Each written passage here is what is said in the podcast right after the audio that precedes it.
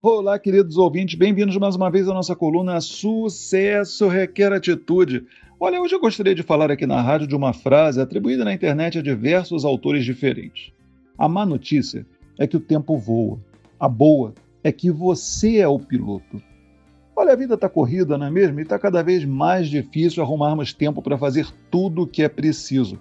Agora, o tempo tem sido seu inimigo ou seu aliado? Talvez uma boa gestão do tempo possa te ajudar a fazer as pazes com ele.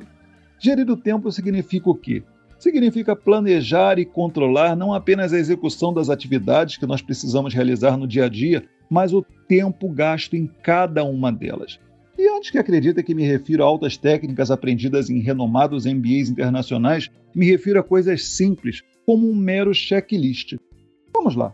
Quando nós vamos a um supermercado, por exemplo, para garantirmos comprar o que desejamos, geralmente fazemos o quê? Uma lista de compras, certo? Ou ao menos deveríamos.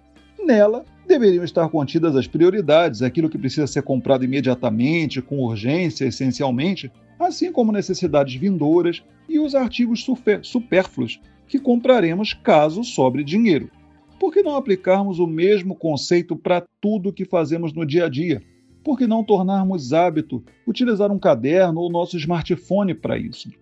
Um simples caderninho pode ser muito eficiente, certo? Mas se você prefere o viés digital, sem problemas, há vários aplicativos para smartphone, tablet, tanto iOS quanto Android, em formato de checklist.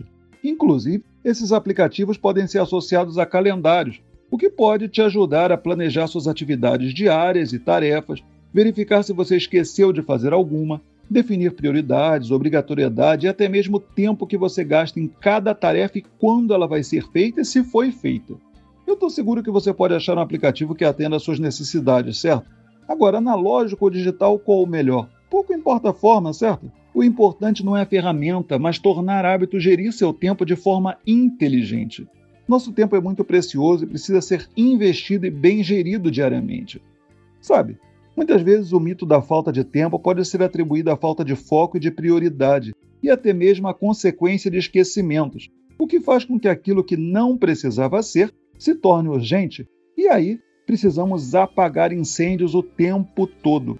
E viver apagando incêndios não faz bem, certo? Principalmente se sabemos que muitas vezes os incêndios poderiam ter sido evitados com uma boa gestão do tempo. Enfim, que tal tornar hábito gerir seu tempo de forma inteligente em vez de torná-lo um inimigo? Essa é a proposta deste áudio da coluna de hoje.